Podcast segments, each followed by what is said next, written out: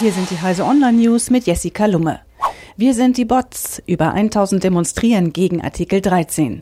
Nachdem sich die verschiedenen EU-Gremien auf die Urheberrechtsreform geeinigt haben, geben die Gegner nicht auf.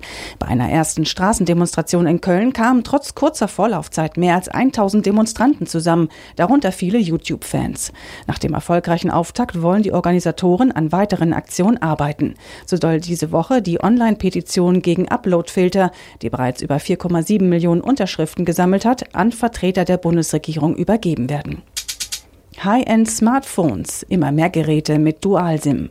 Weil ein Großteil der Handys hierzulande über die Netzbetreiber verkauft wird, waren Smartphones mit zwei SIM-Slots vor allem im Spitzensegment eine Rarität. Nun scheint sich das Blatt allerdings gewendet zu haben. Im Vergleichstest von High-End-Smartphones der CT konnten sechs von acht Testkandidaten mit zwei Mobilfunkverträgen gleichzeitig umgehen. Elektro-Kleinstfahrzeuge.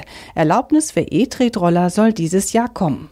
Elektro-Tretroller, auch E-Scooter genannt, und E-Bots dürfen bisher nicht auf öffentlichen Straßen benutzt werden. Das soll sich dieses Jahr ändern.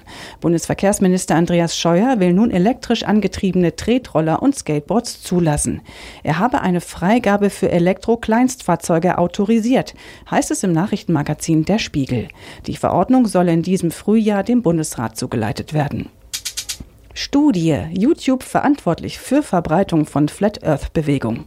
Eine wissenschaftliche Studie hat ergeben, dass Menschen sich hauptsächlich durch Videos bei YouTube von der Auffassung überzeugen lassen, die Erde sei flach. Diese im englischen Sprachraum als Flat Earth Theorie bekannte, wissenschaftlich unhaltbare Behauptung ist zwar seit langem im Umlauf, gewinnt aber in den letzten Jahren trotz Gegenaufklärung stark an Popularität. Diese und alle weiteren aktuellen Nachrichten finden Sie auf heise.de.